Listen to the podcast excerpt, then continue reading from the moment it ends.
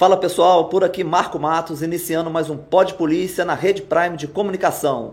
Se inscreva nos nossos canais, ative as notificações e solta a vinheta.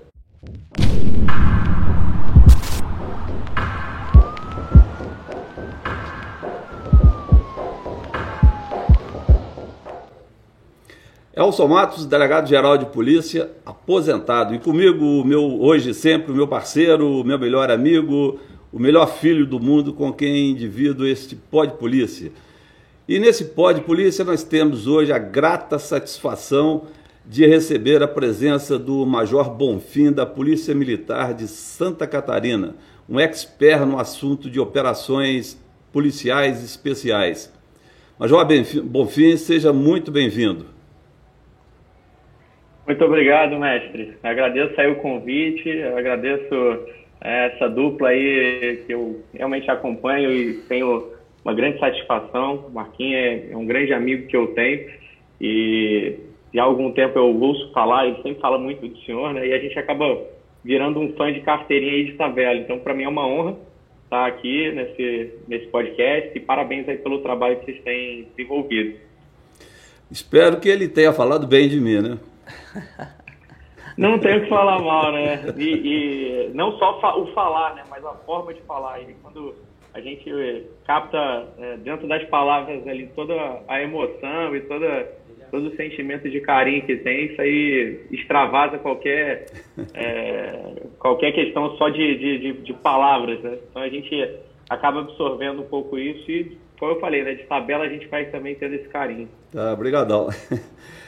É, Bonfim, então a gente vai começar aqui. Eu gostaria, a gente gostaria de saber quem que era o Bonfim antes de entrar para a polícia, antes de entrar para o exército. Me parece que você passou um tempo no exército também, né? Quem que era o, o jovem, o adolescente, o menino adolescente Bonfim? Então, mestre, é até engraçado, né? Porque é uma coisa que a gente fala muito na, nas operações especiais, principalmente que dentro do, das polícias militares, né, onde os concludentes são chamados de caveira, a gente diz que o caveira ele não se torna caveira, né? É, ele nasce caveira.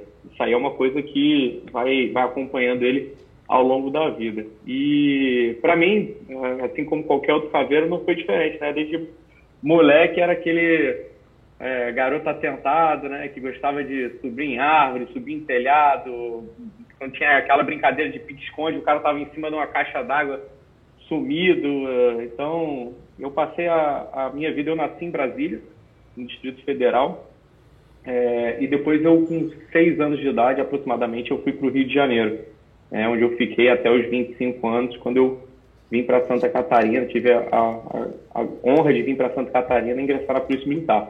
Mas então eu passei bastante tempo ali, é, tanto principalmente no Rio de Janeiro. E no Rio era aquela infância, adolescência ali de praticar esporte, né? Eu tive, eu pego onda, sempre gostei de pegar onda, sempre gostei de, de esporte. O que um, um, garoto pode fazer, né? Dentro do, do que se diz de radical, que um garoto pode fazer, que eu tinha a oportunidade de fazer, tudo isso eu, eu fazia, né? Então, pegava onda, gostava de fazer trilha, gostava de, é, de acampar, gostava muito de, desse tipo de, de atividade. E aí, é, acabou, acabou, apesar de não, quando eu, quando eu entrei para o Exército, né, eu entrei em 2003, apesar de não ter nenhuma ainda orientação sobre as Forças Armadas, sobre a atividade policial, é, eu acabei me encontrando né, dentro da, da atividade. Foi algo que eu falei assim, cara, é isso que eu gosto de fazer. Né? Isso aqui, para mim, não é um trabalho, para mim é um, é um lazer. Porque encaixa com tudo aquilo que eu gosto, que eu tenho, que eu tenho interesse. Mas é, é, é, até interessante, assim, porque eu, quando estudava no Rio de Janeiro, o, os colégios que eu passei, né, eu sempre estudei em excelentes colégios, colégios muito é, de, de, ponta, né, dentro da, da, da, da, região, da cidade. Estudei os maiores colégios da, da cidade que eu morava, em Niterói, e eram poucas as pessoas que falavam sobre militarismo, sobre atividade policial, entrar na polícia. E eu acabei tendo o primeiro pequeno contato é, quando eu fui fazer o vestibular em 2001. E, e aí, no caderno de provas da UERJ, tinha lá a prova para oficial da PM do bombeiro. Mas eu não entendia nada, né? Depois que eu fui entender. Mas eu peguei a prova, assim, vi que tinha um negócio da polícia, um negócio do bombeiro, umas fotos do pessoal fazendo barra. Eu falei, cara, que engraçado esses testes aqui, né? Pô, bacana. E eu, e eu sempre gostei de fazer barra, sempre, desde, desde garoto, né? Assim, eu, tinha, eu lembro que eu tinha 4, 5 anos de idade. É, meu pai já me botava para fazer barra, me pendurar, e com 6, 7, 8 anos eu morava numa região de praia, né? E toda praia tem aquelas barras assim, o pessoal fazia exercício. Meu pai me levava lá, me pendurava na barra, eu ficava rodando para um lado, rodando para o outro. E aí, quando eu vi esse teste da, da PM, eu achei legal. Eu falei assim, cara, que legal, mas só, né? Pô, que bacana isso aqui, né? Que engraçado fazer uma prova que tem que fazer barra. Pô, eu ia me dar bem nisso daqui. E... Mas é, quando eu entrei na faculdade, uh, já em 2002, eu estava na faculdade, estava com, entrei para a faculdade com 17 anos, e aí um amigo meu, o Amauri, hoje ele é policial civil da Core do Rio de Janeiro, acompanhei todo o processo dele, ele formou é, no curso, no COT da Core, formou no último curso, né? Acho não, formou no último curso, mas já há um tempo a gente vinha conversando. Ele foi o primeiro cara que veio falar realmente de polícia para mim. E aí ele falou, cara, a gente, o, o, o, a gente tem que estudar aí, cara, para fazer prova da polícia. E para Core, Polícia Civil aí, cara, tá, tá, vai abrir concurso. Na época, o concurso ainda era nível médio. E aí ele falou comigo. Ele era um cara bem entusiasta, assim, da atividade. E aí foi mais ou menos quando eu comecei a ter as primeiras informações sobre a atividade policial. E, e aí, em 2002, eu estava na, na, eu estava na faculdade e me alistei, né? Eu completei 18 anos ali em 2002 e me alistei uh, no exército. E aí, durante, antes do alistamento, né, eu perguntava para o meu pai, eu conversava com meu pai e falava com ele assim, é, pai, o que, que você acha? Servi, o pessoal fala dessa tal de brigada paraquedista, o que, que você acha? Você acha que vale a pena? Tá? Meu pai falava, ó, meu filho, você está na faculdade, você está estudando, é, esse serviço militar vai, vai, vai te atrapalhar, vai, ele vai acabar é, atrapalhando seus estudos. Dá uma segurada nisso daí e tal, e depois você vai faz prova para delegado, ele falava assim. E aí quando eu fui me alistar, né, já, já, já dando prosseguimento aí, o senhor perguntou da, da infância, né? Mas a gente vai, já vai dando prosseguimento. Quando é eu fui me alistar, eu, eu tava. É, eu fui, fui ouvido lá, né? Você faz tipo uma entrevista. E aí, eu lembro até o sargento que me entrevistou, né? Que era o Deilson. Ele era cabo na época. E ele perguntou para mim assim: é, Você tem interesse em servir? Você quer servir? Aí eu falei: Não, eu não, não quero servir. Tá, por que, que você não quer servir? Eu falei, olha, porque eu estou na faculdade, estou fazendo faculdade, e talvez venha atrapalhar a faculdade, então eu acho que não, não seria interessante. Aí ele falou assim, não, eu vou te mandar aqui para um negócio chamado NPOR, é para quem está fazendo faculdade e é o curso de oficial. Mas eu não fazia a menor ideia o que, era ser oficial, o que, era ser prata, não sabia, não fazia a menor ideia do que, que era a formação militar, e minha família também não, tanto é que quando eu cheguei em casa falei, para minha mãe, eu falei, mãe, eles me mandaram aqui para um negócio de oficial aqui. E a minha mãe, não, acho que você tem que ir para Resende, porque é lá que formam os oficiais do Exército, mas lá formam os oficiais de carreira, né? Dentro os oficiais combatentes de carreira. E, e, e, em todo o Brasil são espalhados aí os centros e núcleos de formação de oficiais da reserva. E foi ali que eu comecei a ter o, o contato mais é, de atividade, né, operacional. Então eu é, ingressei no NPOR em fevereiro de 2003, iniciei o curso de formação lá. E lá, e era engraçado, né? Porque eu tinha um cabelão cacheado, assim, e tal. Eu, eu, eu fiquei tão empolgado, assim, com a, com a ideia de servir, que eu eu estava em Búzios com os meus amigos, a gente estava na praia, eu estava pensando sobre a, a, o ano que estava que estava começando, né, que eu ia começar, eram os últimos testes ali pro, pro NPOR e tal, a última fase da seleção.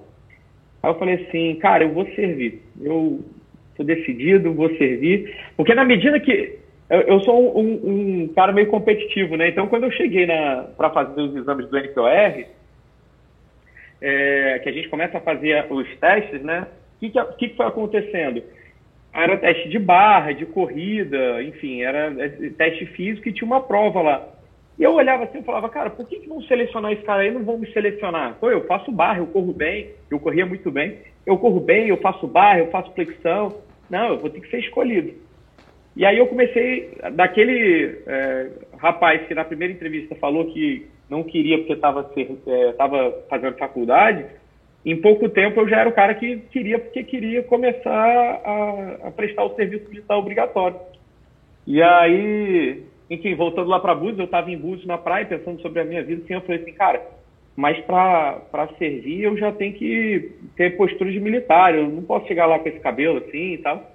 E aí eu levantei, saí da, da praia, fui cortar cabelo e voltei.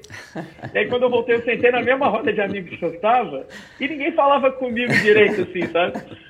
E aí eu, estranhando, falei, pô, eu achei que os caras fossem me brincar bastante comigo, me, me zoar e tal. E, e aí ninguém falava nada, até que chegou um assunto assim que eu fiz um comentário. Aí um, um amigo olhou pro lado, aí falou, caramba, Vitinho, que ele me chamava de Vitinho, né? Meu nome é Vitor, meu primeiro nome. Vitinho. Eu falei, sou. Caralho, olha só ele, cortou o cabelo, tirou aquela juba e tal. E aí, cara, foi assim, eu entrei em 2003 e, e ali começou realmente a minha a minha epopeia aí dentro do, da atividade operacional, do serviço, do serviço militar, enfim, onde tu, tudo começou. E aí, Bonfim, não, não te cumprimentei ainda, né? É um prazer, viu, irmão, ter você aqui. aqui. Você que é um parceiro, um irmão, um camarada é, referência aí no Brasil, então é um prazer bater esse papo com você. Eu, eu que fico grato, meu irmão, pelo convite. Sempre é uma honra aí trocar ideia contigo, te, te encontrar, tanto virtualmente quanto presencialmente. Valeu, irmão. Então aí você entrou pro exército e você ficou, é, você ficou um tempo no exército, né? É, você chegou aí para a brigada paraquedista? Não, cara. O que, que aconteceu? Eu entrei como, como aluno oficial, né? Aluno oficial do, da reserva. E, e, eu fiz o NPOR, que é o Núcleo de Preparação de Oficiais da Reserva, em 2003. E aí, o que, que acontece? Lá é assim, vocês terem uma ideia é, você faz, entram 20 alunos, e esses 20 alunos eles vão fazendo diversas provas, diversas atividades, até que, e essas provas vão sendo avaliadas, até que no final do ano é feita uma, uma classificação, né? Na verdade, essa classificação já vem até de antes, assim, mas no final do ano finaliza a classificação e essa classificação, ela, de acordo com o número de vagas abertas ali para para o chamado estágio, é, é, o estágio na tropa, né? É o, é o, é o, serviço, a continuação do serviço militar ali. É, de acordo com o número de vagas e a sua classificação, você pode continuar a, a, a, formação ali de oficial da reserva na tropa, né? Que é chamado de estágio de instrução é, EIPOT, estágio de instrução preparatória para oficial temporário. Então, você faz esse. esse é, é, o, é o serviço onde você fica até sete, oito anos, mais ou menos. Né? Ah. E aí, o que, que acontece? Então, você é, consegue essa vaga e aí você ah, vai, vai para a tropa, que a gente chama. Então, você faz um ano de formação e depois você, você se forma aspirante oficial e depois você vai para a tropa já como, como aspirante, vai segundo tenente, primeiro tenente, enfim segue. E aí, o que antes, uh, há um tempo atrás, na década de 90, se eu não me engano, até a década de 90, tinha, você chegava até capitão do Exército, capitão temporário. Depois foi reduzindo. E também, no período que eu, aí explicando por que eu não fui para a Brigada Paraquedista, né? No período que eu estava lá, não podia ir para a Brigada Paraquedista. O oficial temporário ficou um tempo sem poder ir para a Brigada Paraquedista. Então, é, não podia fazer ir para a Brigada Paraquedista nem fazer o, o estágio básico paraquedista. Mas eu acabei é, também optando, na época, por servir na Polícia do Exército, onde foi a, uma unidade que eu aprendi bastante. Né? Mas, mas é interessante falar, até o pessoal que está assistindo, de repente tem, tem a, a, meninada aí, né, a rapaziada mais nova, é, que tem interesse em entrar para a atividade. Do, nesse período de formação, em 2003, foi ali onde eu aprendi é, realmente o resultado de, de, um esforço de sacrifício. É, eu não, nunca tinha tido uma, uma passado por uma por um nível de competição tão alto, né?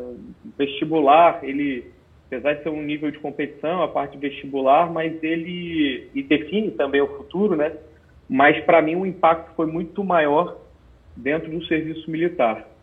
Então entra todo mundo zerado, é de igual para igual, porque ninguém sabe a, da atividade militar. São 20 jovens, na minha turma eram 20 jovens, é, 20 rapazes de 18 anos, e, e você tem que passar um ano ali estudando no, na mesma sala, né, fazendo as mesmas atividades, sendo avaliado ao mesmo tempo para decidir quem, para chegar até o final e ser colocado numa classificação e decidir quem com 19 anos vai ser oficial do Exército e quem com 19 anos vai voltar do serviço militar obrigatório e vai continuar é, a sua trajetória ali já na vida civil, né, é, essa disputa é muito grande. E eu me dedicava muito para isso, né? Então foi ali que eu que eu botei na minha cabeça, eu falei, cara, a minha família estava é, meus pais tinham se separado, enfim, a gente passava uma eu, minha mãe e meu irmão, a gente passava uma certa dificuldade financeira, principalmente, e ali a gente viu uma, uma oportunidade de. Ali eu vi uma oportunidade de é, crescer profissionalmente, né? De, de trabalho, enfim, de tudo. E a dedicação ali foi absurda. Né? Eu, eu realmente me dediquei ali, eu passava o, o serviço no, no, no, NPOR, ele vai até mais ou menos meio-dia, né? Você fica até meio-dia é, para você poder manter a faculdade, salvo nas férias que você vai para que você vai para lá e fica integral. E aí tem os campos, tem os exercícios. E eu ficava lá direto. Eu ficava uma semana, duas semanas, três semanas, quatro semanas, cinco semanas. E eu ouvia muita piadinha. Eu já compartilhei isso com algumas pessoas, né? E eu ouvia muita piadinha, tipo, pô, Bonfim, você não você não tem namorada não, cara, você não tem família e tal. E eu sei como aquilo, eu sempre fui um jovem que tinha muitos amigos, sempre estava cercado de pessoas e enfrentava aquela solidão do, do, estudo, né, que todo jovem, quando resolve estudar, enfrenta. E aquele desafio que era, basicamente, dependia de mim, né, só de mim. Então eu ficava lá. E aí, graças a Deus, eu, ao término do, do curso de formação, fiquei em segundo lugar. É, abriram duas vagas e eu consegui retornar à tropa. Né? Então ali eu, eu recebi todos os louros, né? É, óbvio, não, não, não que tenha sido só por causa do meu esforço, eu sei que tem é, um propósito de Deus na minha vida, já tinha esse propósito, enfim, já tinha toda essa toda essa essa ajuda divina, né? Mas a minha parte eu fiz e fiz com a maior dedicação e consegui obter o resultado. E aí foi ali, cara, que eu percebi, isso me deu muita força. Por que, que eu estou contando essa história? Porque isso me deu muita força e foi um aprendizado muito grande para mim em toda a minha carreira, uh, nos cursos de operações especiais, no curso de operações especiais, no curso de operações choque, no CFO, no estudo para concurso. Ali foi uma virada de chave para mim muito grande sobre, sobre determinação, sobre comprometimento, sobre dedicação e propósito. É, uhum. pelo, pelo, pelo, por tudo que você falou ali, na verdade ali é uma base, né? Ali foi um alicerce tanto para sua vida profissional quanto para sua vida pessoal. É, pelo tudo que você Exato. contou aí, né? Um alicerce muito, muito forte e solidificado que é, rende frutos para você até hoje vai render para o resto da vida, né? Meu pai, Bonfim, é, que é a minha maior referência, meu, meu parceiro, é, meu melhor amigo.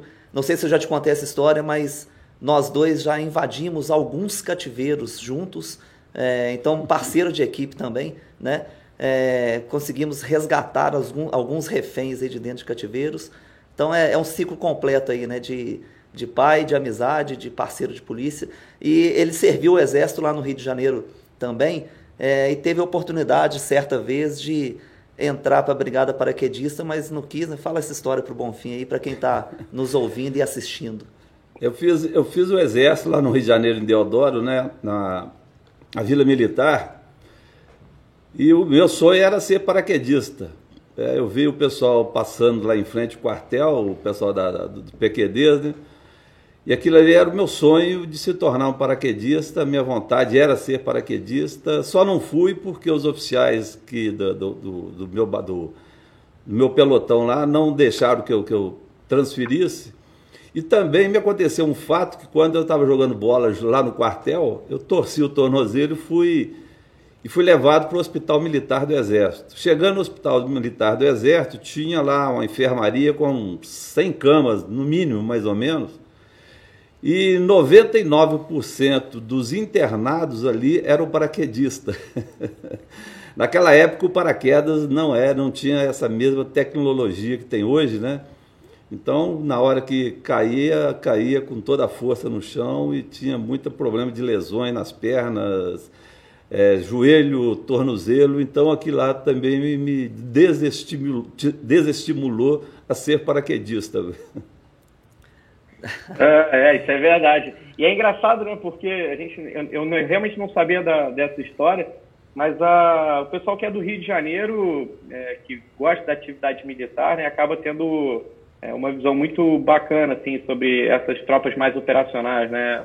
Polícia do Exército, a Brigada Paraquedista, né? Na época que o, o Batalhão de Forças Especiais também era na Vila Militar, enfim é, os comandos anfíbios, o Grumec, mas quem tem acesso, o recruta que tem acesso, ele normalmente tem acesso às unidades de elite, são essas unidades aí de, uh, do Exército, né? A Brigada de Infantaria Paraquedista, Polícia do Exército ali. E acaba gerando uma, uma certa mística, né? A gente tem, olha, assim, eu que não conhecia nada de Forças Armadas, eu já ouvia falar sobre a, a, a tropa, o PQD, a tropa paraquedista, que enfim, é, é, é, interessante, né? E realmente na, na, sempre teve essa, essa mística aí sobre o, o, o, a preparação, né? A dificuldade na preparação, mas também o risco da atividade, né? do, do, do salto, né? Do salto operacional. Pé vermelho, né? Eles eram conhecidos como pé vermelho porque a nossa bota era preta e a deles era. Isso, é o último marrom. Marrom. marrom. É, é isso mesmo.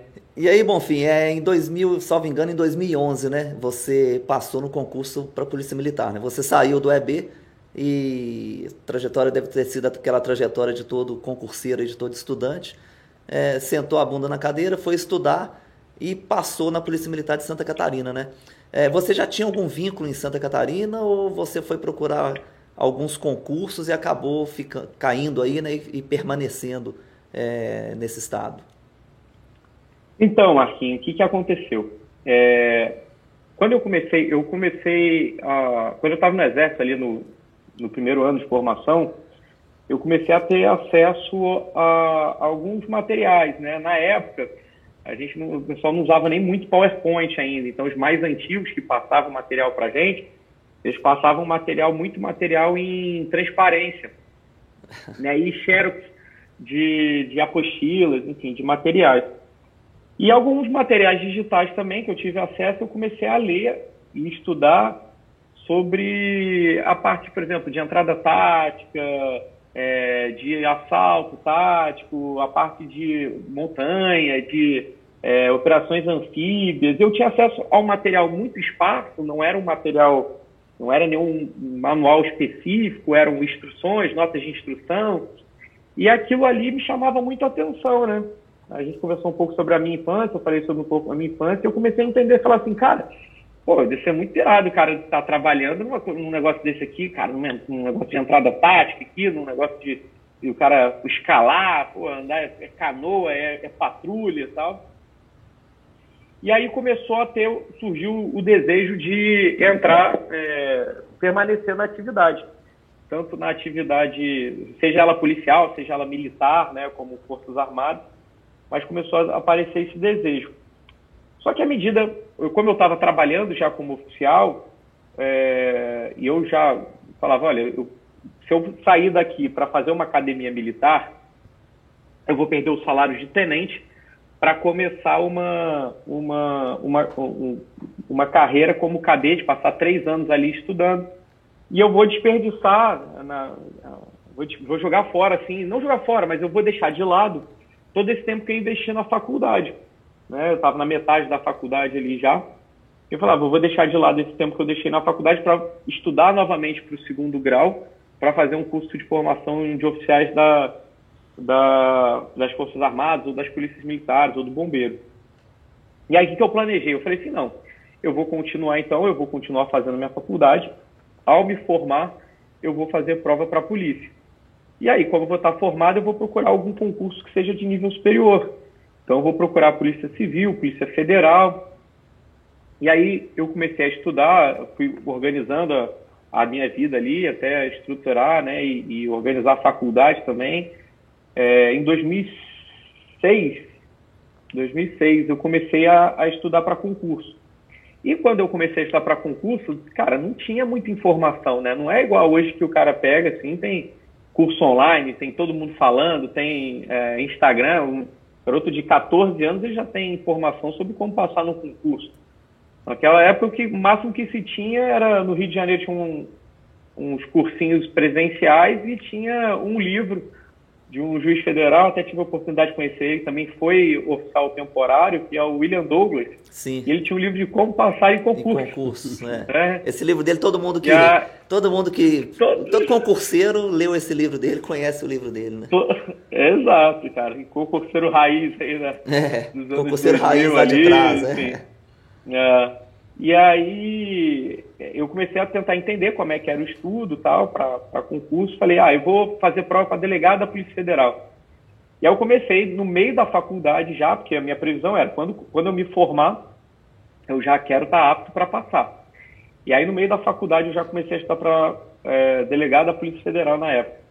Só que para mim era muito difícil, porque eu estava na metade da faculdade, era um garoto de 20 e poucos anos, 21 anos, estudando para delegado da Polícia Federal, recebendo informações extremamente aprofundadas e vindo de uma batida que ainda eu estava me adaptando, né? Que era tirava serviço, a, gente tirava serviço no dia seguinte cumprir expediente, serviço no final de semana, era o dia inteiro no quartel, acordava muito cedo para chegar no quartel, porque um era longe, saía tarde, então é, tinha faculdade à noite, então a ideia de estudar para concurso final de semana era realmente naquela época para mim é, foi difícil de absorver. Eu, eu, chegava muito cansado lá no, no cursinho, mas eu fiz. Eu, eu, ia nas aulas, eu ia lá, dormia na aula. E aí o pessoal brincava comigo, falava, cara, tu vem para cá para dormir, pô, fica em casa. Eu falava, cara, eu, eu aqui, eu, se eu aprender 10%, tá bom, porque em casa eu não vou estar aprendendo nada. Falava assim, né? E aí comecei, depois do curso de, de é, delegado da Polícia Federal, falei assim, não, o delegado está muito avançado para mim, eu vou, vou começar a estudar para a gente aqui, porque é, vai ser o pessoal que não é formado em direito, então eu começo a, a entender melhor as matérias.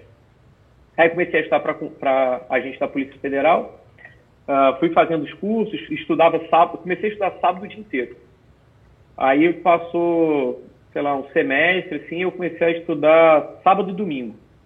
Aí passei um ano, dois, não, dois anos, assim, estudando sábado e domingo, e depois eu comecei, e foi interessante, cara, porque eu comecei a estudar sábado, domingo, todos os dias da semana, ou eu fazia faculdade, ou, ou eu estava no cursinho.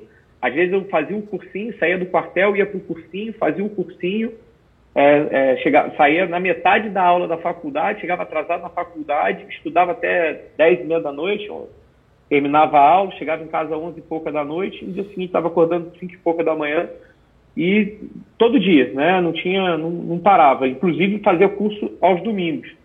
E aí é engraçado, né? Porque eu fui me adaptando ao estudo e estudando já diretamente para a carreira policial. Em 2009, a minha mãe, ela foi receber um convite de trabalho no Amazonas, foi para o Amazonas, ela falou para mim, meu filho, aqui é muito bom. Você não tem interesse em vir para cá, não? Eu falei, mãe, posso se tiver é, concurso para polícia. Porque é uma coisa que eu falo, é, tanto o Marquinhos e, o Celso, que, que o cara que quer fazer prova para a polícia, ele tem, que, ele tem que entender o seguinte: ele quer ser policial ou ele quer ser policial daquela instituição? Ah, não, eu quero ser policial civil. Então, beleza. Não, eu quero ser policial civil de Minas. Ele vai reduzindo o escantilhão. E eu vejo que a maioria do, da galera que é aficionada pela atividade, o cara fala, eu quero ser policial. O quê? Cara, policial. Não interessa se é policial civil, policial federal, policial rodoviário federal, policial penal, ah, policial, não, não interessa.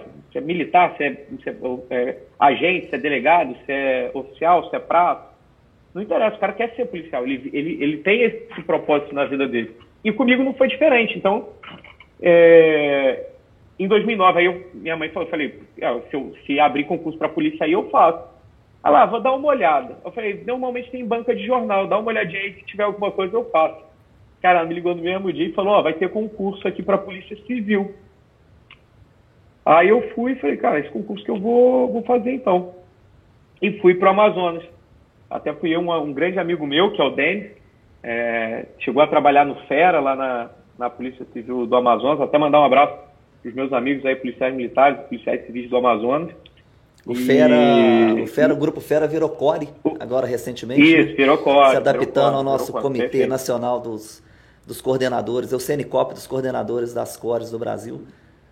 Verdade, verdade, verdade. Eu tenho essa ciência, eu, é porque na época, como a gente também eu falava, porque toda a, prova que eu ia fazer, isso era uma coisa engraçada. Toda a prova que eu ia fazer, o que eu pensava em fazer, a primeira coisa que eu olhava era qual unidade de operações especiais que aquela tinha. instituição tinha e ia buscar informação. Então eu já falei pro, na época pro Denis, né? Eu falei, Denis, aqui tem o Fera, a gente tem que passar e tem que ser do Fera, porque o Fera é a tropa de elite daqui e tal.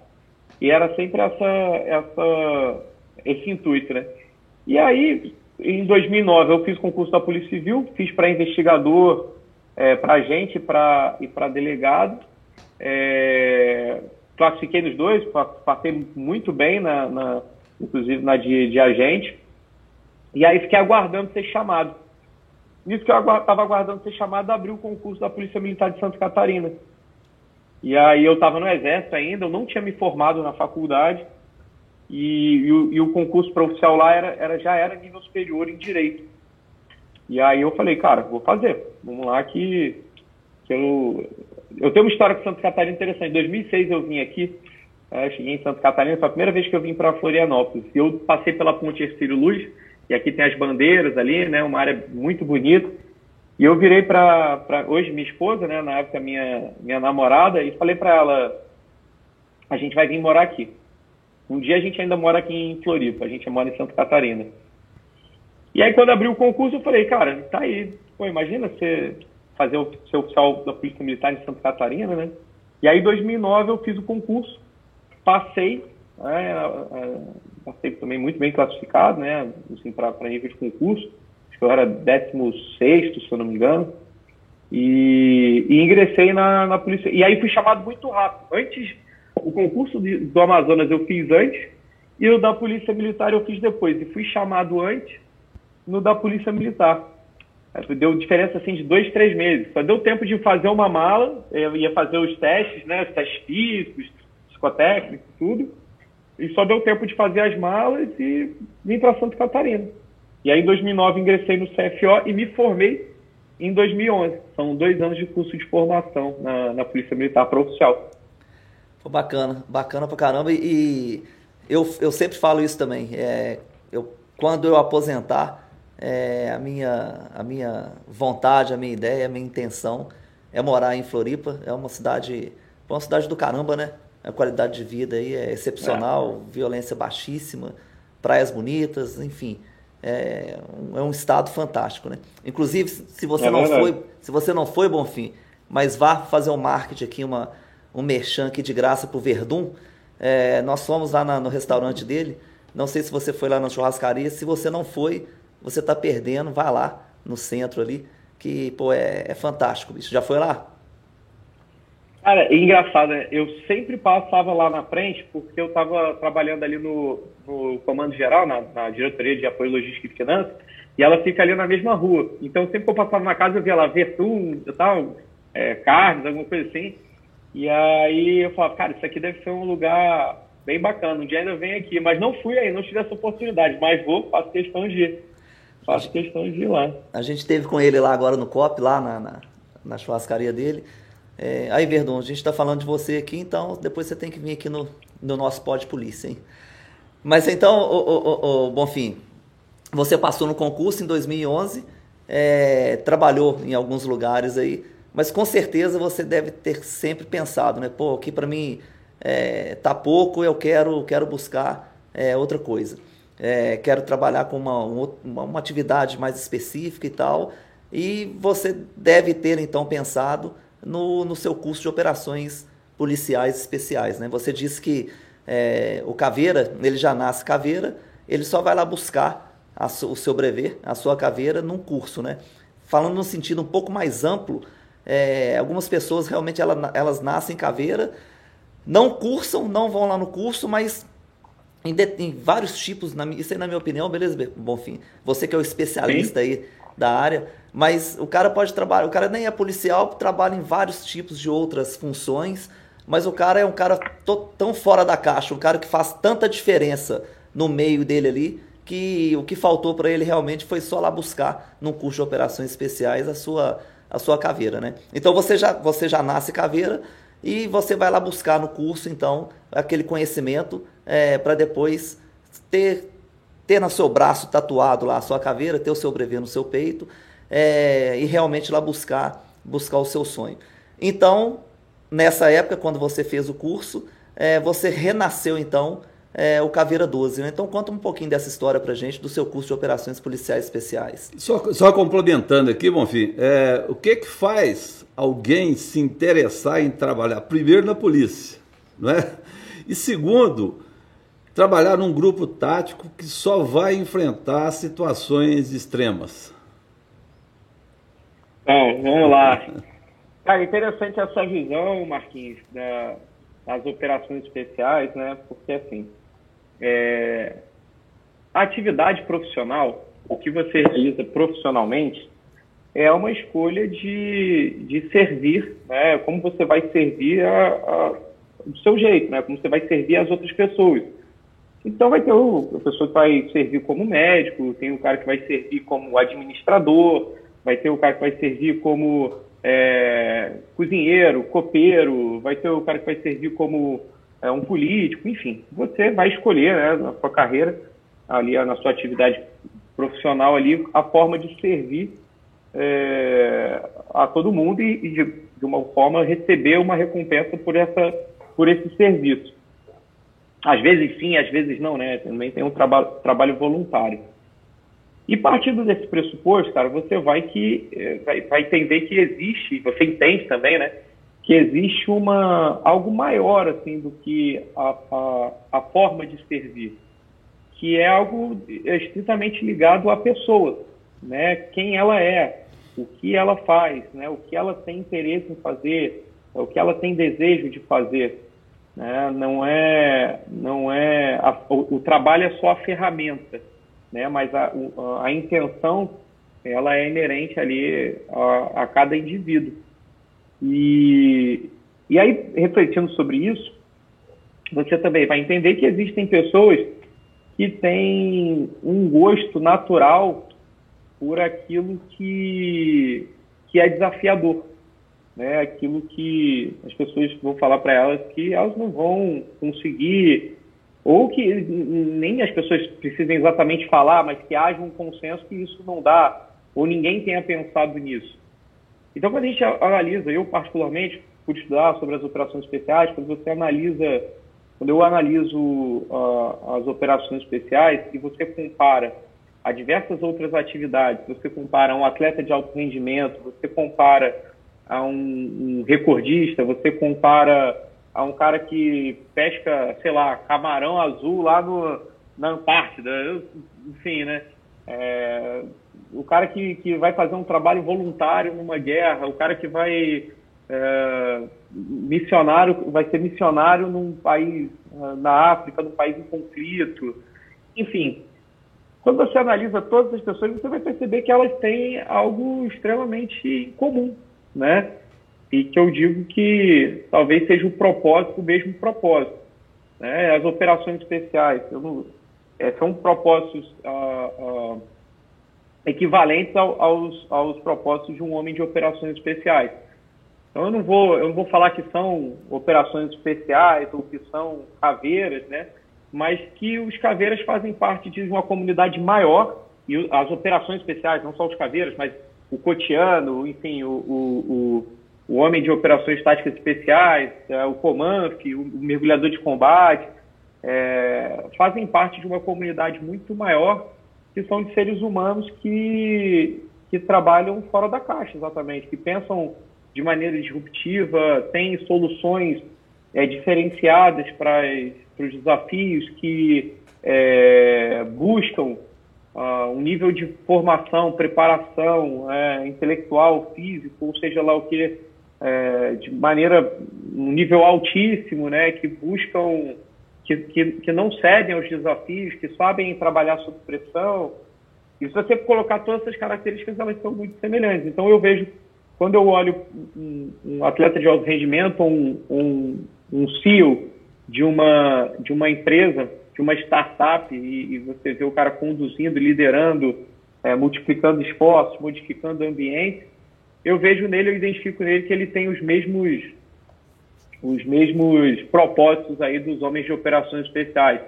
E se a gente fizesse um nível muito macro de operações especiais, num, conceito muito, muito, muito genérico, aí você poderia sim falar que são, são homens de operações especiais que decidiram optar, optaram por uma carreira diferente Exato. da carreira policial ou da carreira militar, né? Então, eu acho que sim, você tem como é, é, ter os mesmos princípios e valores, uh, independente da atividade que você faça, independente do que você do que você trabalha. E até uma, eu sou cristão, né? E se você analisar até o que um pouco que Jesus fez, eu não estou nem falando como é, na parte religiosa, assim, eu digo na parte prática mesmo, né? O que ele fez de, de formar novos líderes, é, agir de forma disruptiva, trabalhar fora da caixa, enfrentar todos os desafios, se, se doar é, por um propósito e multiplicar esses esforços e modificar ambiente, você entende que e ele não tinha né, um, um ou ele não tinha uma tatuagem no braço, né? mas você entende que isso são homens e mulheres que, que agem dessa forma, né? E que têm é, talvez um, uma, um vínculo com o seu propósito de vida é, diferenciado dos demais, né? com nível de entrega, com, com todo esse nível. E, enfim, e nesse sentido, né, eu, eu quando eu estava no Exército ainda, é, já nesse comecinho de 2003, eu já comecei a ouvir falar sobre os comandos.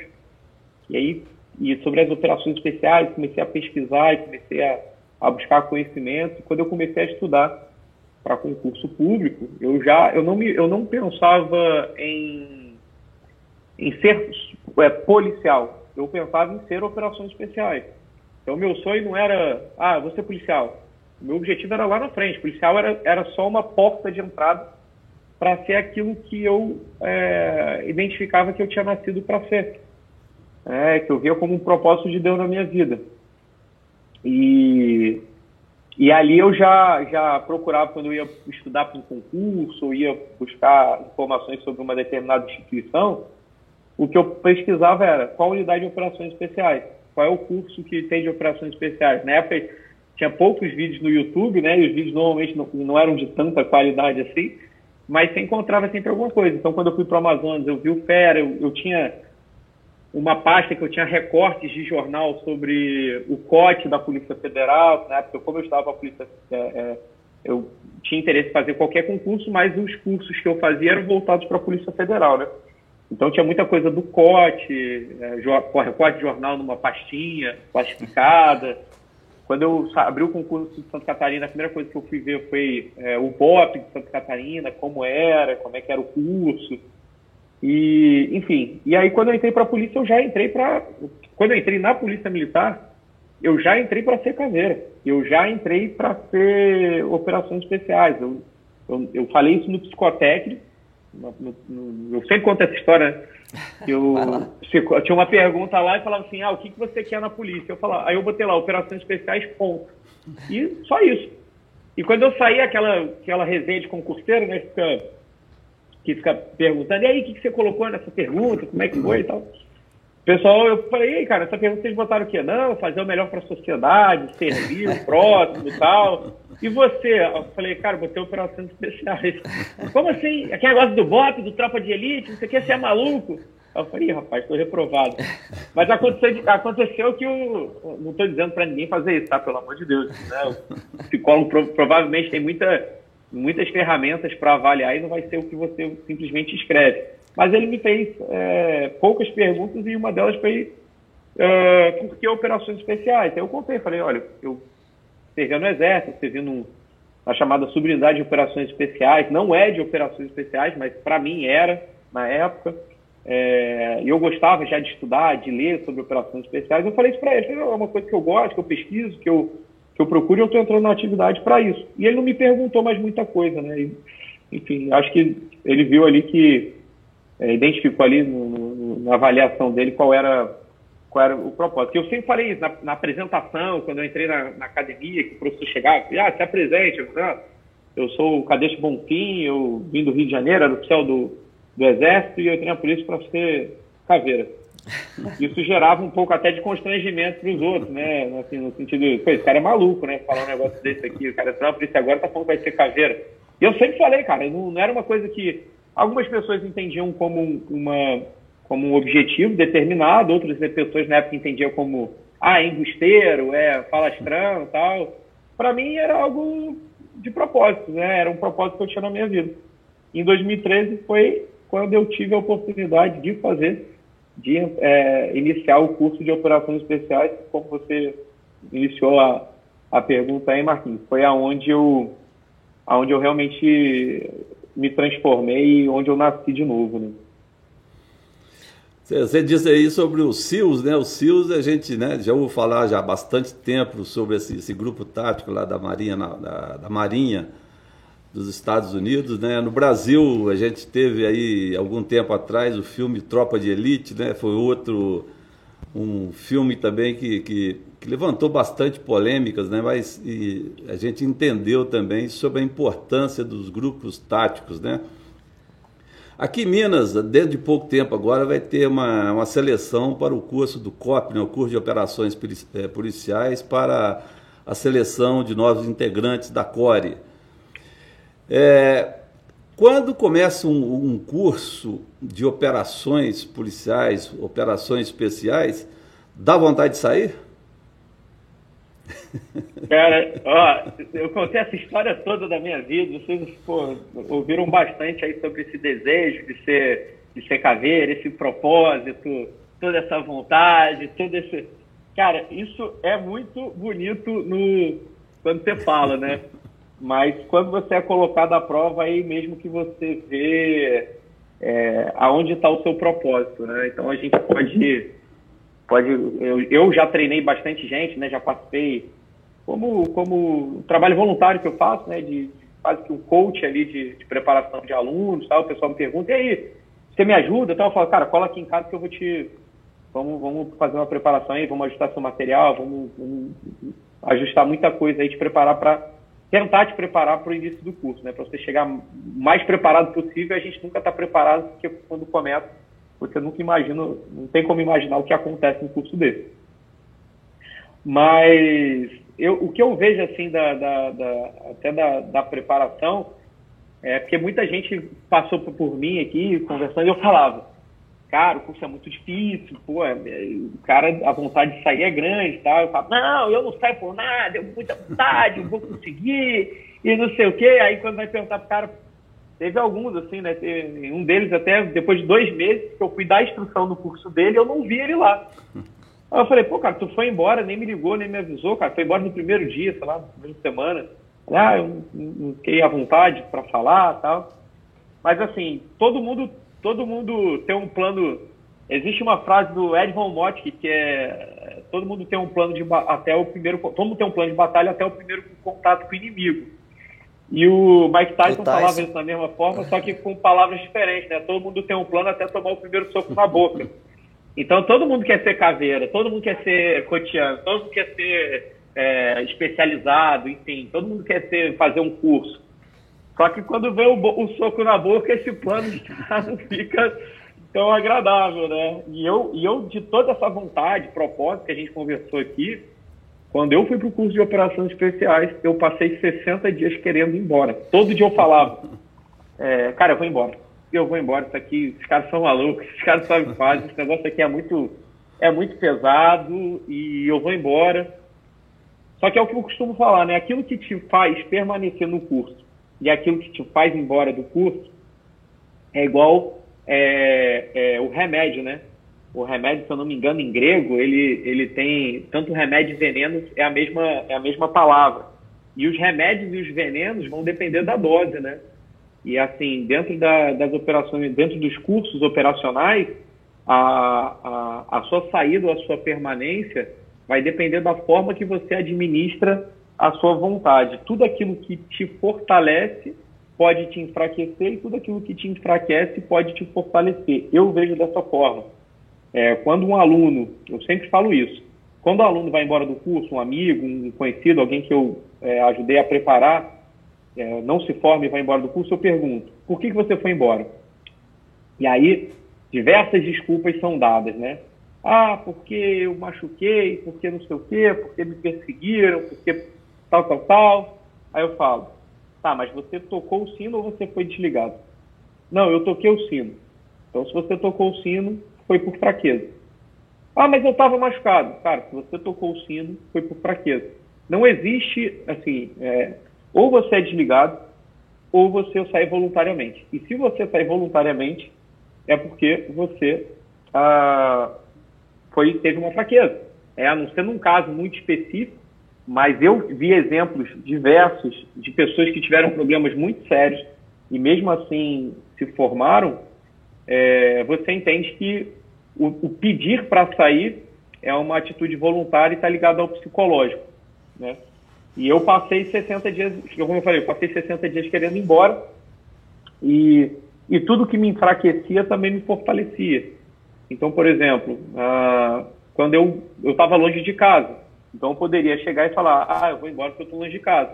E eu pensava, cara, eu não posso ir embora, eu estou muito longe de casa, eu vim de muito longe para cá para ir embora sem nada. É, saudade da família, eu falava, cara, eu pô, tô com saudade de família. Pô, mas eu não posso ir embora e voltar, passei anos falando para todo mundo que, que esse era meu sonho e eu chegar aqui e desistir. É, eu, eu, fui com o joelho lesionado para o curso. Né? Todos os cursos operações que eu fiz, eu fiz com o joelho lesionado, uma lesão no menisco que não, não é capaz de recuperar. E hoje bate até uma parte do osso com osso. E a corrida, para mim, é muito desgastante. Eu que corria muito bem, hoje eu não, não corro tão bem assim.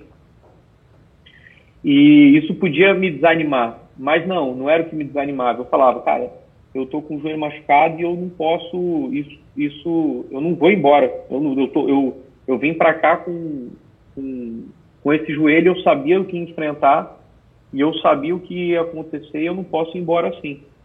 Até engraçado, porque quando eu, fiz, quando eu fiz o curso de operações especiais, né, o meu treinamento para o curso, eu não, não recomendo para ninguém isso, mas o meu treinamento para o curso foi fisioterapia. Eu estava me recuperando da cirurgia e eu só tinha feito fisioterapia. E, e eu estava até um, um, pouco antes de ter começar os testes físicos, tudo, eu estava baixado do trabalho operacional. Né? Eu tinha feito, tinha acabado de fazer uma cirurgia de joelho, estava recuperando, a cirurgia não ficava boa, e eu mancando de muleta, não ficava bom, não ficava bom. E aí uma vez eu encontrei meu comandante de batalhão, Coronel Araújo Gomes, um cara fantástico, assim, um, um excelente profissional, um cara que me, me, me, ensinou, me ensinou e me ensina muito. É, ele me encontrou no pátio do batalhão e falou assim, ah, Bonfim, o que, que você está aí? Eu estava encostado numa viatura, assim, pensando no mundo no mundo paralelo. Aí ele falou, ô Bonfim, o que, que, que, você está aí? O que, que você está pensando? Eu falei, não, comando, porque abriu, abriram quatro cursos de operações especiais, eu eu estou recuperando cirurgia ainda, estou preocupado e tal. Aí ele falou, é, Bonfim, às vezes não é para ser, de repente uma atividade de inteligência, uma área que você gosta, ou outra atividade. É um negócio que Deus sabe de tudo, às vezes não é para ser e não adianta forçar. Aí eu falei, não, comando, o senhor não está entendendo, eu não estou preocupado se eu vou ou não para o curso. Eu estou preocupado como eu vou para o curso, porque eu vou. Aí ele, ele riu assim, aí falou, cara, é, tipo, pô, você é maluco tal. Eu falei, comando, a, a, característica de homem de operação, eu nem era OE, né? Não, não tinha formado OE, né? Eu já era, mas não tinha formado. E eu falei para ele, comando, a característica de homem de operações especiais é acreditar no impossível. Se eu não acreditar, não vai ser o senhor que vai acreditar. E aí ele riu e falou, é, tá certo.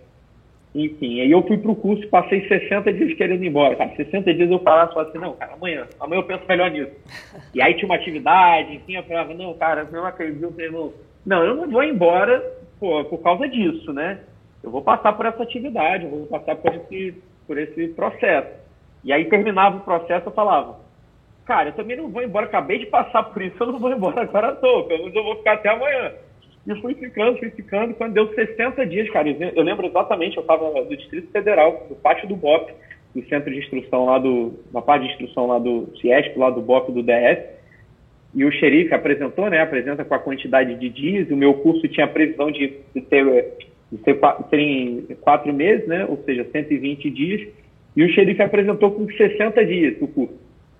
E aí eu olhei para um lado, olhei para o outro, só tinham eu e mais nove.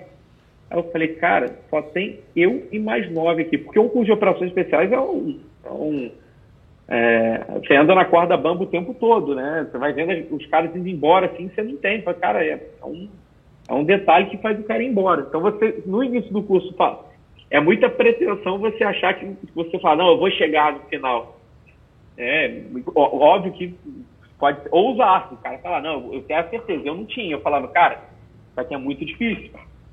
E aí, com 60 dias, quando teve essa apresentação, foi aí onde virou outra chave para mim. Eu olhei para um lado, olhei para outro, falei, cara, tinha tanto cara bom aqui que foi embora, só tem eu e mais nove, e, e eu tô aqui, cara. Então, é, daqui eu não saio mais. Agora, agora eu, eu não peço para sair de jeito nenhum. E aí nunca mais, nunca mais passou a ideia de pedir para sair. Mas a ideia de pedir para sair é, é, é natural para o aluno, eu conheço muita gente. E assim, se fosse até deixar um, um, um conselho para quem vai fazer o curso aí, ó, é, é de que o, qualquer curso operacional, ele, você vai estar sempre no limite entre ficar e sair. O que faz isso é uma corda bamba, o que faz isso são os detalhes.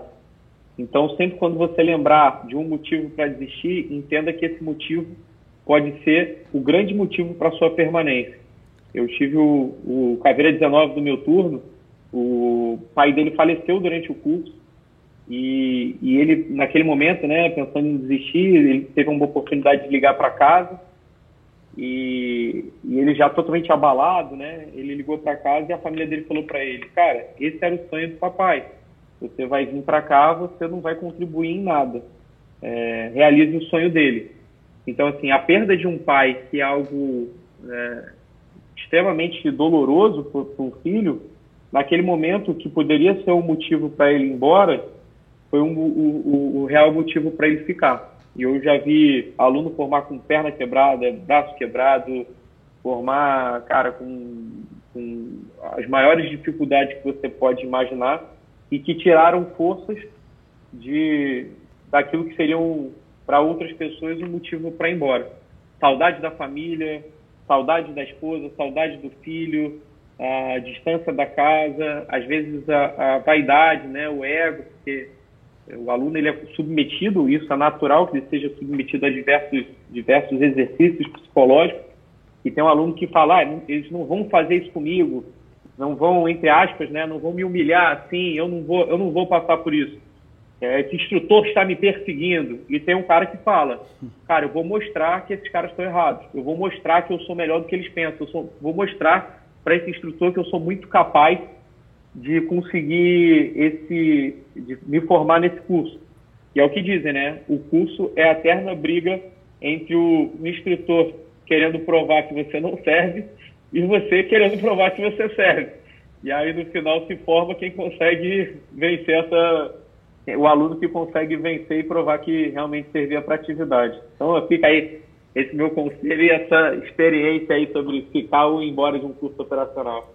É, o, o aluno ele, ele consegue vencer a sua batalha interna, né? A sua batalha interna, o, é, o seu emocional, a sua cabeça que vai, faz ele ficar ou sair do, do curso. Né? E, e, essa, e essa é a pior batalha que tem. É. Porque o aluno, é, você se conhece. Cada um de nós três aqui, nós nos conhecemos, sabemos as nossas dificuldades, sabemos a. a, a... Imagina você é, lutar contra o inimigo que conhece todos os seus pontos fracos, que conhece todas as suas limitações, que conhece tudo aquilo que pode te abalar e usa isso contra é, você o tempo todo. Então, é, cara, que eu já vi de aluno é, perder essa batalha, tocar o sino ali, entregar cobertura, pedir, passar pelo ritual de pedir para ir embora, pedir para ir embora, e depois que pediu ele parar e falar assim, cara, o que, que eu fui fazer? Perdi a batalha, né? Perdi aquela batalha momentânea. Então é você dizendo o tempo todo você, cara, você não vai conseguir, nossa, ó, o seu dedinho tá machucado, a sua seu pé está sem, tá sem a sola, o seu joelho está arrebentado. esses instrutores não gostam de você, você está sendo perseguido, o curso é muito difícil, você está muito cansado, você não treinou o suficiente, você teria que se preparar melhor, olha a sua família, seu filho está com saudade de você e tal. Então, todas as, as coisas que podem é, te abalar, você vai usar contra você mesmo, porque isso é uma questão cerebral. O, o, a tua, a, o teu inconsciente é, é, natural que pela, pela a ideia de preservação da sua vida, ele vai entender assim, cara, isso que você está fazendo é uma desgraça, isso que você está fazendo é uma, é uma, uma besteira, né? Uma, uma merda, né? Cara, não faça isso. Você está você tá com fome, eu estou entrando aqui, estou confuso. Você está com fome, está sem dormir, está sem, tá sem, é, é, tá extenuado fisicamente, cara, você tem que parar com isso, para com isso, sai disso. E a sua cabeça, ela começa, o seu, o seu cérebro, ele começa a te, te induzir a, de alguma forma, buscar uma, uma fuga para toda essa dor e esse sofrimento que você está passando. Né? E, e, enfim, e aí é, é você lutar contra a sua natureza o tempo todo dizendo, tentando arrumar e convencer a si mesmo que você tem que ficar e continuar passando por aquela desgraceira, né? É, e, e, esse tipo de curso, né, pelo grau de dificuldade que ele, que ele apresenta a todo minuto, a toda hora, ali, a todo momento, é, quando você forma, ele te, ele te transforma, né? Porque um simples prato de comida dentro da sua casa, você dá um valor que talvez antes você não desse, né? É, um pouco de sono que você teve numa cama ali com, é, com um colchão, com, com uma coberta, tem um valor enorme que talvez antes você nunca tenha pensado nisso, né, Bonfim?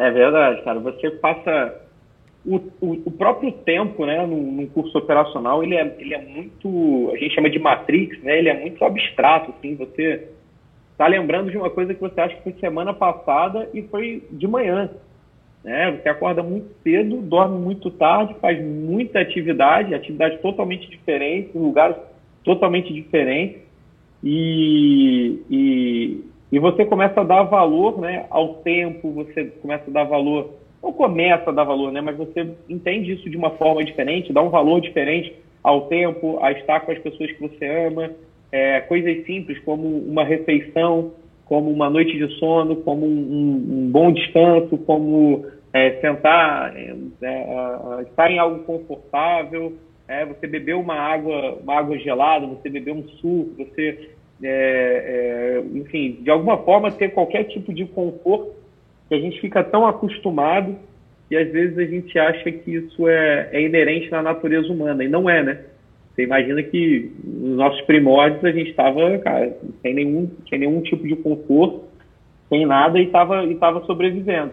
Então a gente passa realmente a dar valor a, a coisas simples, né? Coisas que que muitas vezes passam desapercebidos aí no nosso dia a dia. É, é verdade. É, Bonfim, a gente tem assunto assim para ficar um mês e meio aqui conversando com você, visto que você é um cara. Verdade, mesmo. Pô, mas eu queria só mais, mais tocar em mais um assunto que eu acho muito interessante na sua, na sua trajetória. É, depois que você conseguiu formar, você voltou para o seu estado e tal. E um tempo depois, não sei quanto tempo, mas um tempo depois você foi para o batalhão de choque, não é isso? É, e você foi para o choque, você já era operações especiais, mas você não era choqueano, né? E você falou, pô, não, eu, eu, tenho que ser choqueano, eu estou aqui, sou oficial à frente da minha tropa aqui, eu tenho que ser choqueano. Aí você, caveira, foi buscar um, um curso de choque. E aí? Então, cara, antes do curso de choque, eu busquei o curso de patrulhamento, eh, de, ah, patrulhamento, né, de patrulhamento, patrulhamento tático motorizado. E e eu estava na unidade, como você falou, né? Eu estava na unidade, eu sempre fui é, um cara sedento por conhecimento, sedento, sedento por, por aprender, né? Sempre tive pô, a maior enfim, humildade de sentar e aprender e, e saber também e, e, valorizar o conhecimento. E eu tive a oportunidade, graças a, a, ali é, o curso de operações especiais, né, de fazer o, talvez um dos cursos de nível, talvez não, né, um curso de nível é, é de exigência mais, mais alto né, dentro da Polícia Militar.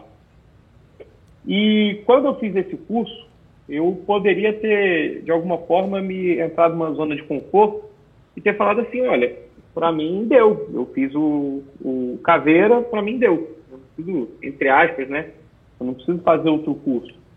E não é bem assim, né? O curso de operações especiais, o que pese a dificuldade, ele forma uma atividade específica que é de operações especiais. Então, o curso de operações é, qualquer coisa, operações estudão, ou todas as operações. Ele é um curso de operações especiais. E existem outras atividades que são exercidas pela, na atividade operacional da polícia, por exemplo, patrulhamento tático motorizado, as próprias operações de choque. Então, quando eu fui para o batalhão de choque, eu tinha na minha cabeça que, é, na verdade, surgiu uma oportunidade de dar uma inscrição de patrulhamento tático, é, eu, eu piruei isso e depois eu fiquei pensando, falei, cara, é, apesar de ter formado em operações especiais, eu não sou perito, né? não sou é, cursado nessa área. Eu tinha que me cursar nessa área, eu tinha que aprender essa área. E aí surgiu a oportunidade de fazer o curso de Patamo. Fiz o curso de Patamo em Rondônia, em 2016, e trabalhando no batalhão de choque, por óbvio, né? E eu respeito muito doutrina, cara, sempre, assim, sempre respeitei muito o cara que é cursado, o cara que buscou especialização, o cara que passou pelo todo o processo de aprendizado. E eu respeitava muito a doutrina de choque. E eu, num batalhão de choque, eu me é, não, não me sentia completo estando na unidade sem estar operando como operador, é, como, como operador na parte de operações de choque. Eu ia para as atividades, eu comandava a operação, mas quando chegava na hora de estar na tropa de choque, a minha função era meramente de execução. Então eu pegava uma, uma, uma 12 com um elastômero e ia ser atirador, uma função de execução. Enquanto o oficial mais moderno que eu, né, na, na atividade militar, ia comandar a tropa. Eu não via problema nenhum em relação a isso, porque ele era especialista, eu não era, mas eu tinha esse interesse. E aí, meu camarada, eu fui fazer o curso de operações de choque, eu consegui fazer o curso de 2017, eu fui para o Piauí fazer o curso. E foi, foi bem desafiador para mim, cara, porque assim, é, até falo mais pessoalmente sobre isso, né, do que já tive a oportunidade de falar em podcast ou, ou em algum material que ficasse registrado. Mas eu estava piruando o curso de operações choque e comecei a piruar em vários lugares. Rio de Janeiro, Rondônia, Roraima, enfim, qualquer lugar que abrisse a oportunidade fui pedindo e na, foi, foi, sendo negado. Até que o último que eu pedi, meu comandante falou assim, olha, está tendo curso de choque de operações, o curso de operações de choque aqui em Santa Catarina, eu tinha pedido para fazer, ele não deixou, ele falou, não, você vai ser instrutor, você não pode, a gente tem você um caveiro aqui no batalhão, então eu quero que você seja instrutor. E eu não quero que você faça o curso. Aí eu perguntei para ele, falei, eu, comando, depois eu teria como fazer? Ele falou, não, depois a gente conversa.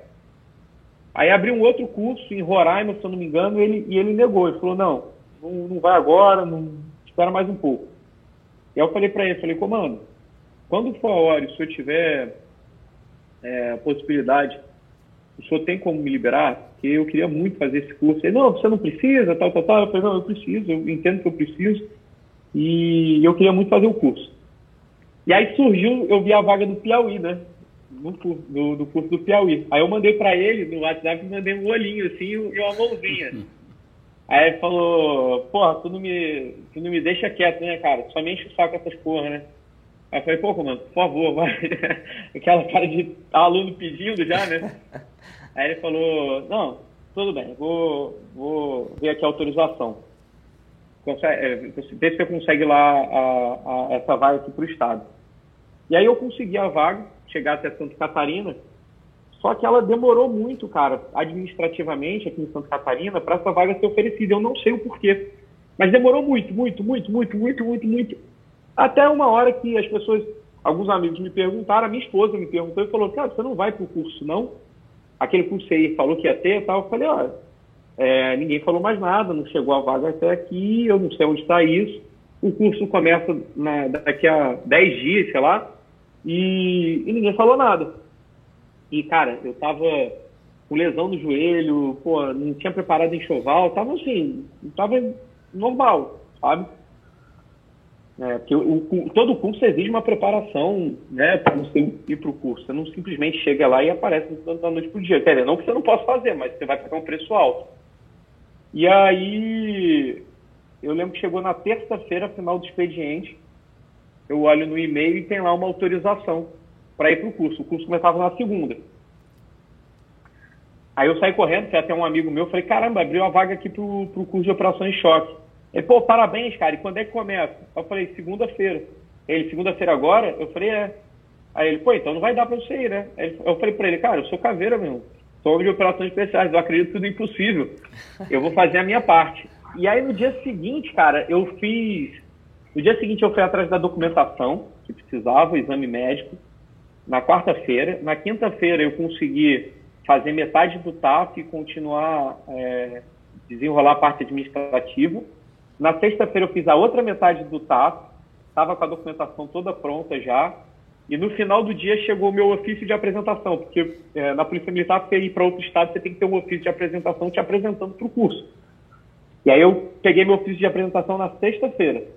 Isso, na terça-feira, quando saiu a vaga do curso, eu já comprei minha passagem para ir para o Piauí. Eu não tinha feito teste, eu não tinha feito seleção, eu não tinha feito nada. Eu já comprei minha passagem. Falei, cara, eu, eu acredito, eu creio. Né? Eu sou, não sou um homem de pouca fé. E aí no domingo, cara, no sábado, eu parei e falei, cara, agora eu preciso a, a, ajeitar meu enxoval. Mas já era cursado, já era macaco velho de curso, já ajudava muita gente a preparar enxoval, então eu já sabia tudo que eu tinha que fazer. Aí montei um enxoval no sábado, no domingo eu me apresento no Piauí. Só que era o seguinte, cara. Aqui em, em Floripa tava inverno, assim, tava frio pra caramba, tava dando 4 graus. E no Piauí, cara, tava 40 e, e muito, cara. E eu cheguei no Piauí no domingo para começar o curso segunda-feira. Cara, foi um curso para mim que me marcou muito, né? Porra, primeiro pela dificuldade, essa própria dificuldade do Estado. Eu lembro que era 6 horas da manhã, nunca aconteceu isso comigo. A minha mão escorria suor, eu era uma poça de suor, assim, volta 6 horas da manhã. E eu, eu, eu passava muito mal. Eu tive um, uma, uma asma por é, esforço, esforço físico lá que eu nunca tive na minha vida. Assim, eu, eu, eu caí no chão agoniado, não conseguia respirar tentava arrancar a farda e passando mal, fui para o hospital. Nunca tinha. Um curso, você imagina que era um curso de. Era um... Tá me ouvindo aí, cara? Deu... Desligou aqui o microfone? Sim, voltou. Ah, tá. É... É... Era um curso, cara, que você é submetido a, a lacrimogênio, né? Você é submetido a exercícios físicos extenuantes, cara. E eu, passando por isso, no calor de Teresina, né? Lá que você coloca a moto no asfalto, quando você vai tirar a moto, o descanso está no asfalto. Né? Ele entrou assim, né? Então é muito quente. E outro desafio que eu enfrentei, cara, foi porque eu fui fazer um curso como caveira e é natural, né, que quando você vai fazer um curso, você... É, as pessoas que gostam de você elas te recomendam bem, mas aqueles que têm algum problema para resolver, acham que você, ah, o cara é o cabelo, então cobra ele, o cara é arrogante, cobra ele e tal. E aí foi pesado, foi muito, muito pesado. Eu, eu passei por, por muitos desafios lá, fui muito, muito, muito cobrado. Assim, é, não, não, não, você, é, é, cara, eu não, eu não vou ficar guardando isso assim de porque o, o, meu turno sabe disso, os instrutores sabem disso e eu não preciso ficar é, sendo o, o, falsa modéstia, né? Cara, eu fiz um curso, eu fiz um curso e o meu turno fez um outro curso. Até equilibrar demorou bastante tempo, cara. passou muito mais da metade, assim. Então, o nível de cobrança, o nível de, de, de, de, de é, como é que se diz, de etapa, de tudo, é, foi extremamente desproporcional. É, foi, foi muito desproporcional. Então, assim, me marcou muito isso. Mas graças a Deus, cara, a coordenação, ela, ela com o tempo, né? A coordenação vai, vai, vai vendo, assim, né, o aluno, e o turno vai conhecendo também o aluno. Então, eu tive um turno, cara, espetacular, muito dedicado, muito esforçado, né? Teve, teve cara lá que, que porra, eu, eu, eu vi o cara se transformar ali no curso, né? Começar ainda muito, muito cru de curso. Imagina você chegar no curso, você já é caveira, já tem um curso de patrulhamento, e você encontra um rapaz ali que é o primeiro curso da vida, que nunca fez outro curso, de operações de, de choque, que é o nível altíssimo, né? E você pegar e, cara, e, e, e, e auxiliar, enfim, e orientar, e eu orientava muito todo mundo lá do, do turno, né? Porque eu já tinha vivido todo aquele processo. E assim, vi um turno espetacular, mas a minha etapa foi muito pesada, cara. Mas, pô, foi muita coisa bacana, assim, cara, que eu, que eu vivi, que eu aprendi, assim, a, a, desde a marcha, a minha marcha, a marcha no início do curso, eu fiz praticamente sozinho, carregando um sino gigante, enfim, com todas as dificuldades que são impostas a um aluno durante uma marcha, assim, um céu desabando sobre minha cabeça.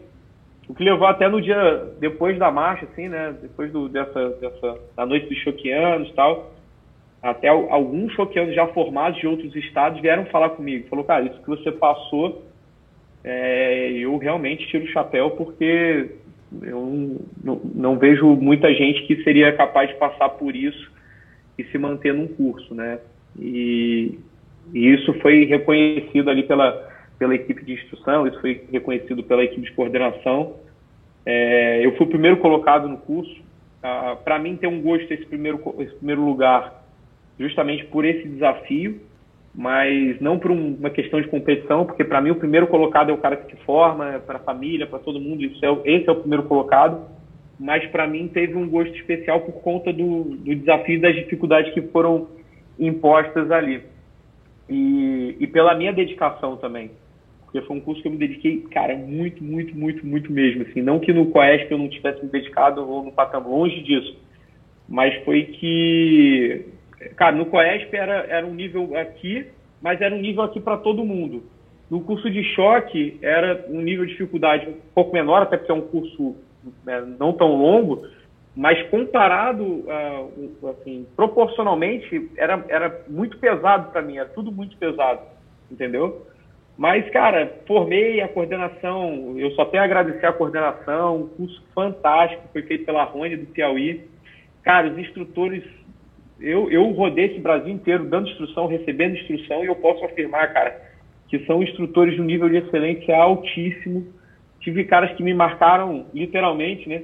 Marcaram bastante, né? É, é, como profissionais, como profissionais dedicados. Os caras são, cara, muito coco cheio, muito coco cheio. Do, do, do, do monitor, o instrutor, do praça mais moderno, oficial mais antigo, todos eles extremamente dedicados, conhecedores do assunto, é, e me deram uma visão muito, muito ampla né, sobre o nível de, de profundidade de conhecimento no assunto, porque nas operações especiais a gente aprende sobre muita coisa, muita coisa, mas a gente é, tem que escolher algumas coisas para ter profundidade, que é muita coisa para fazer. E nas operações de choque, o que eu vi lá é que já é um, um, uma quantidade menor de coisas para aprender e para se especializar dentro da atividade, mas o, o nível de profundidade é muito, é, é, muito profundo. Então os caras sabiam muito, sabiam muito, muito, muito, muito, muito de tudo.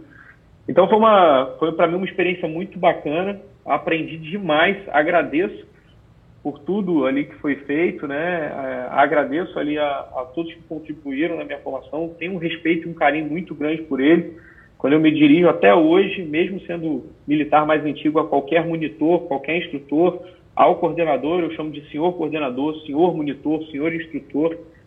Mas, cara, foi muito pesado. Foi muito pesado mesmo. Foi, para mim, assim, foi um. Cara, foi um, uma, uma superação muito grande, assim, ter passado por aquilo tudo. Foi ali no curso de choque, foi, foi doído, cara. Foi muito doído. Isso, é, resumindo, foi dolorido, né? Muito dolorido. Foi, cara. Foi. Foi, foi sim. Bicho, é, mas não, não tem vitória sem, sem um sacrifício, né, irmão? Não existe isso, né? Por isso que você é essa grande referência para todo mundo aí, para todos nós.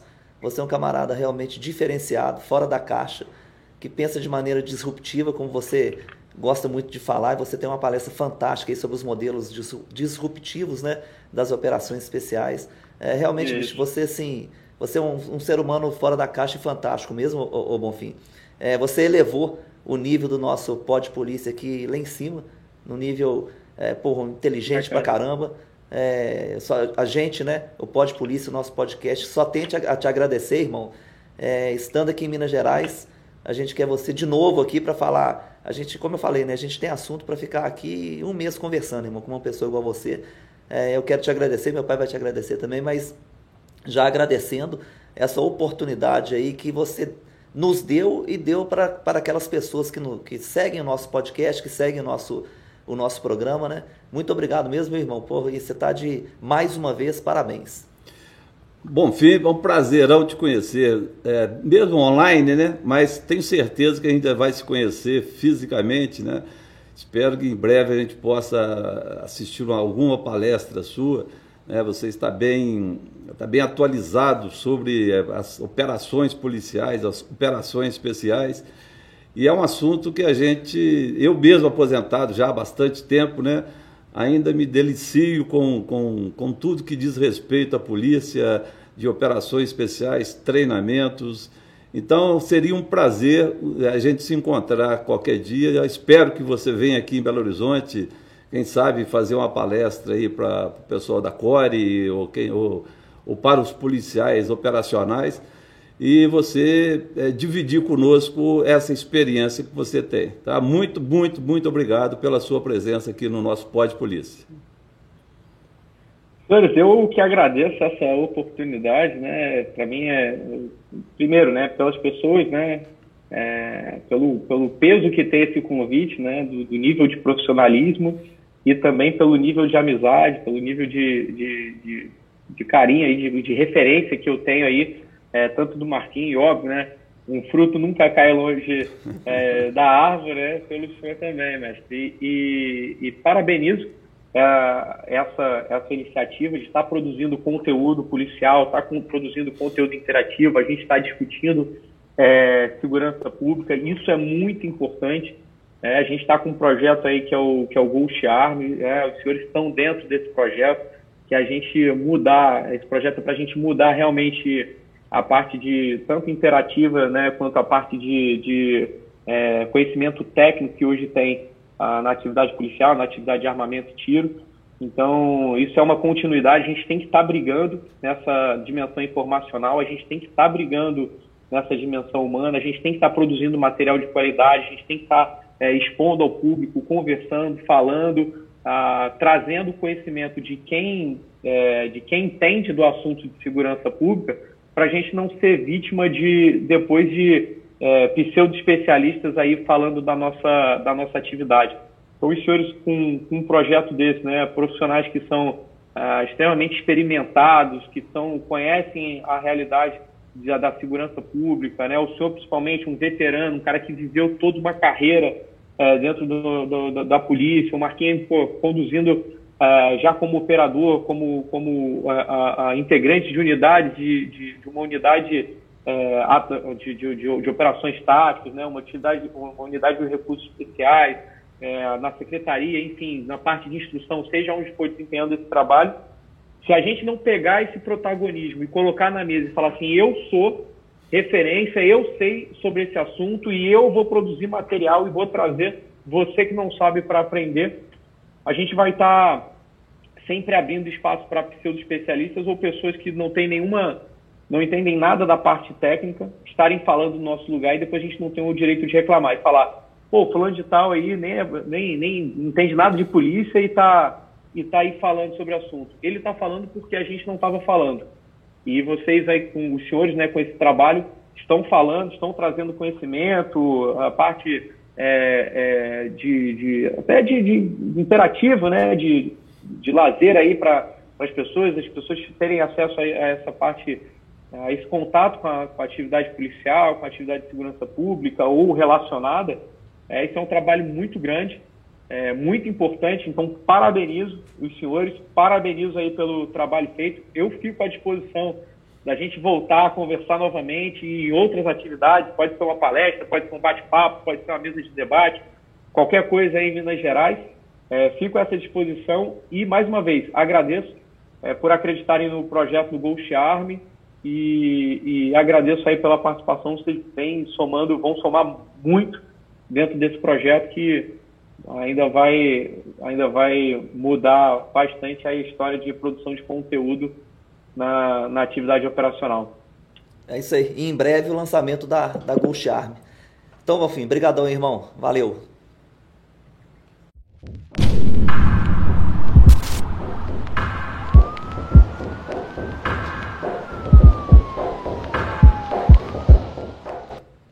Já pode pedir para ele sair. Tá ouvindo, bom final, né? Tá ouvindo. Tô ouvindo, tô ouvindo. Tá, então já pode